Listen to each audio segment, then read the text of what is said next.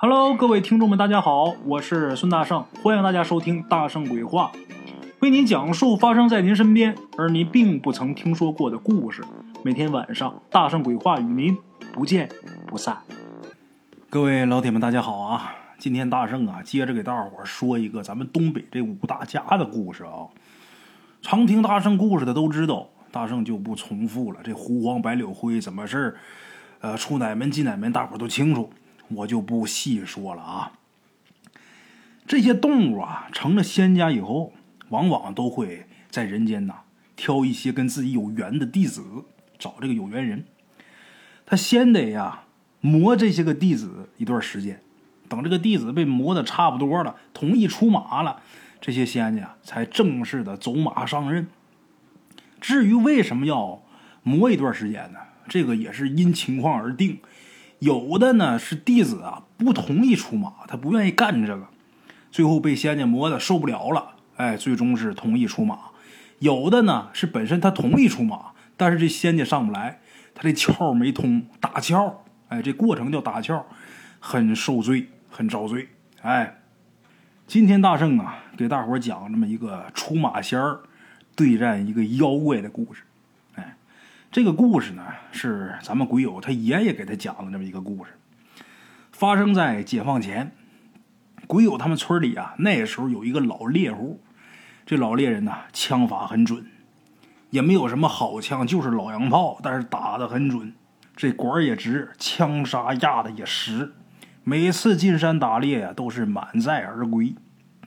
这个老猎户啊，没儿没女，自己一个人有几亩薄田，农忙的时候呢，就在家种地；农闲了呢，进山打猎，小日子过得是逍遥自在。哎，有这么一年呢，雪下的特别大，进山的路呢被雪给封上了，这老猎户呢也进不了山了，没办法，只能是待在自己家的小院里边。有一天夜里呀，这老猎户就听见自己家院子这院门呐，咣咣咣响，有人砸门。老猎户寻思着，这大晚上谁来呀？院里这狗汪汪汪直叫唤啊！平时白天也没人呐，这大晚上谁呀？披件棉袄就出去了。等打开院门呐，发现漆黑黑一片，根本没有人。自己嘟囔两句，关上门就回屋了。咱们讲书要简言，有话则长，无话则短。一夜无事。第二天，老头起来要做饭吃，到自己家厨房里边，他发现自己在厨房里边晾的腊肉啊、野鸡、野兔啊全没了。之前打的、风干的，就等着冬天猫冬时候吃的。这一夜之间全没了。昨天晚上还在，今天早上做饭没了。这个屋里就剩下点什么大白菜呀、玉米棒子，别的什么都没了。屋就这么大，仔细找了一圈啊，也没发现哪有洞啊，哪有口啊，没有。你说被老鼠给叼去了，没耗子洞啊？这玩意儿就这么凭空消失了。最后没办法，做完饭之后，这老猎人呐，稀里糊涂的也不明白怎么事儿，把剩下的这些白菜呀、粮食啊、苞米呀，全都装在一个大缸里边。然后这缸盖啊，用个大菜板子给压上，就怕有什么动物啊，晚上再来偷吃。哎，这一天过去了，又到了晚上，吃过晚饭以后，这老猎人自己又仔细检查一圈自己藏好的这粮食，确定没有问题，才踏踏实实去睡觉。他这个缸上面不是压个菜板子吗？这菜板子上面他又压了一块大石头。哎，话说等到夜里边。这老猎人又听见咣咣咣有人砸门，这回这老猎人啊，直接就抄起猎枪就出去了。昨天是光披件衣裳，今天把枪拎起来了。出去之后打开院门，发现又什么都没有。他也不管三七二十一，朝着黑夜当中哐就放了一枪，然后关门回屋睡觉。哎，第二天早起，这老猎人发现。自己存的那点儿白菜、玉米、粮食全没了，压缸上面那块菜板子也被人给掀一边去了。这时候，这老猎户心里边开始犯嘀咕了，估计我这是碰着不干净东西了。什么东西能进屋来？没有洞，它能穿进来，而且还一晚上把这些东西都给我搬走了，给吃了，门窗好好的，那这事儿太邪乎了。那时候这个人呐都迷信，碰上不干净东西，赶紧就去找村里边的大神。这个大神啊，专门给人家平事的，平这种邪乎事的，也是有老仙护着的啊。把这大神请来，第三天晚上，这大神直接呀，在这老猎户家住下了。俩人商量好了啊，等待敲门声响起的时候，这老猎户还是照旧去给开门，然后回屋关门睡觉。剩下的事就交给大神自己办了。哎，那天晚上果不其然，夜里边这砸门声又来了。这老猎户跟往常一样开门，然后关门回屋睡觉。可是这老猎人他回屋的时候，他就发现啊，之前在床上跟他同榻而眠的这个大神啊，之前很正常，这会儿啊，气质明显就不一样了。借着昏暗的煤油灯，就感觉这个大神的身上啊，仿佛有一丝阴气。哎，这个大神的脸呐，有变化，略微扭曲，这通红的舌头啊也伸出来了，舔自己的嘴。一看这场景啊，老猎人傻了，直勾勾的看这个大神这时候听大神说话了：“你看啥呀？我是常天威，我这回来就是给你平事来的。外边这主是一头黑猪精，也有三百多年道行了。他这是大雪封山，平常啊，看你进山次数多，他认识你了。这回来呀，是来吃你家东西来了。”啊！这老猎人一听这是仙儿来了呀，赶紧说：“哎呀，老仙儿啊，您多费心吧，我给您磕头了。”说完之后，这老猎人呢跪地上咣咣磕了几个响头。这时候大仙儿说话：“你不用来这套，我出山修行，我本就是为了积功德。哎，等这个黑猪精一会儿他找不着吃的，他发狂的时候，我再收拾他。这时候这老猎户还睡什么觉啊？吓得。”在一旁站着啊，哆哆嗦嗦的，就看这个老仙儿。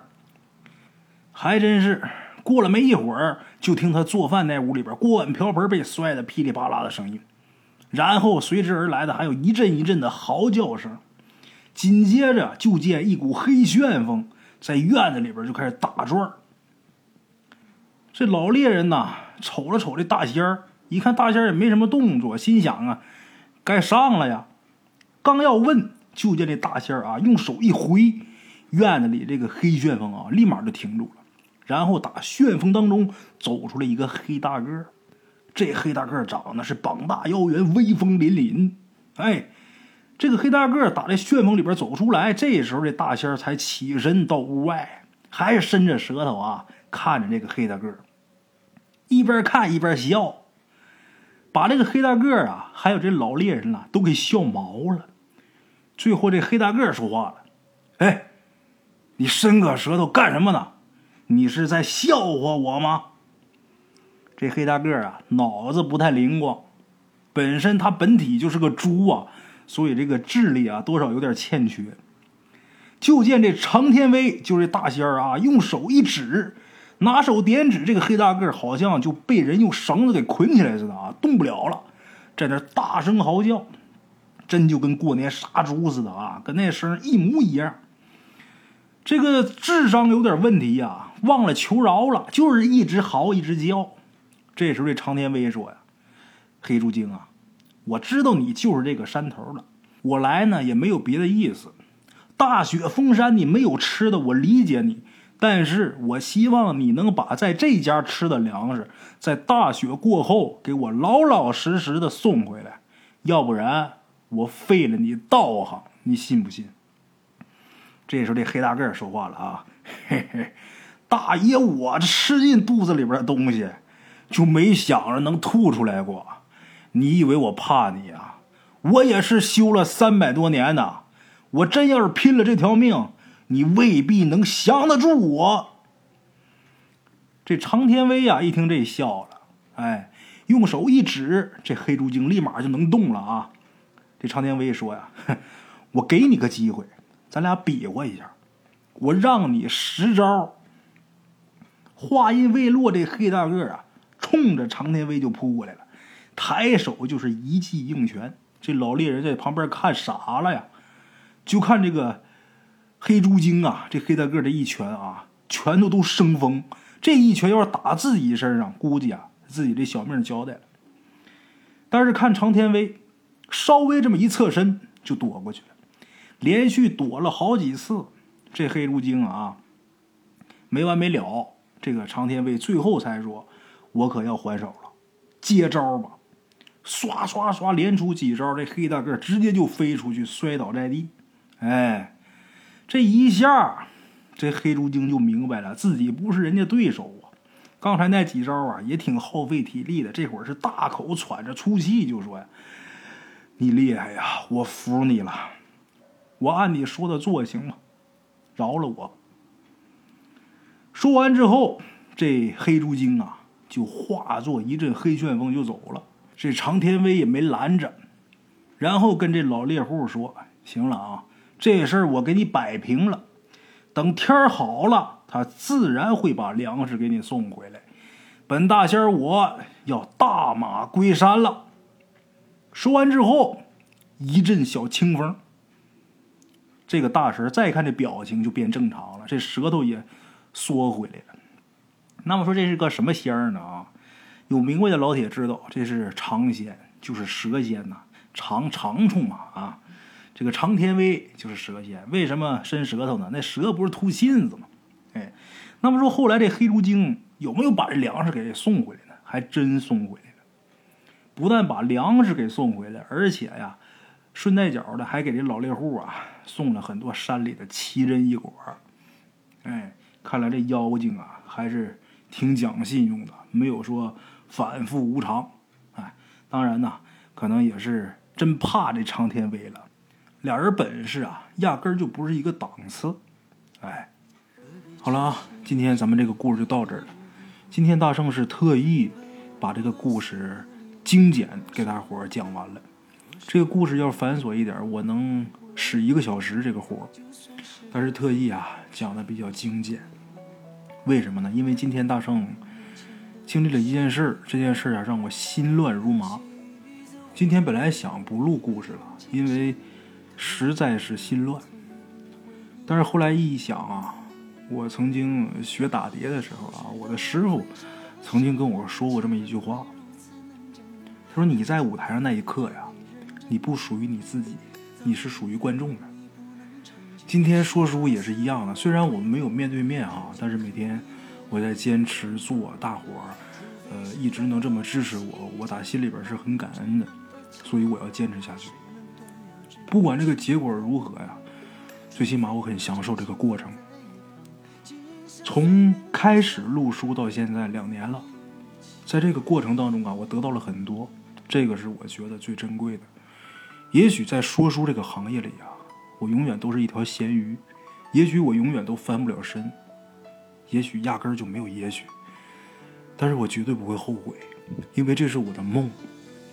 我的梦想就是，将来能有一个佛堂，能让我读书听经，有一个小茶馆儿，这个茶馆里边有一个属于我的舞台，哪怕是没有鲜花，没有掌声，哪怕是下边没有观众，那我也一定要去做。因为我喜欢这个，我爱这个，我不想活给别人看，我想活出我自己，这就是我想要的人生。明天见，我是孙大圣。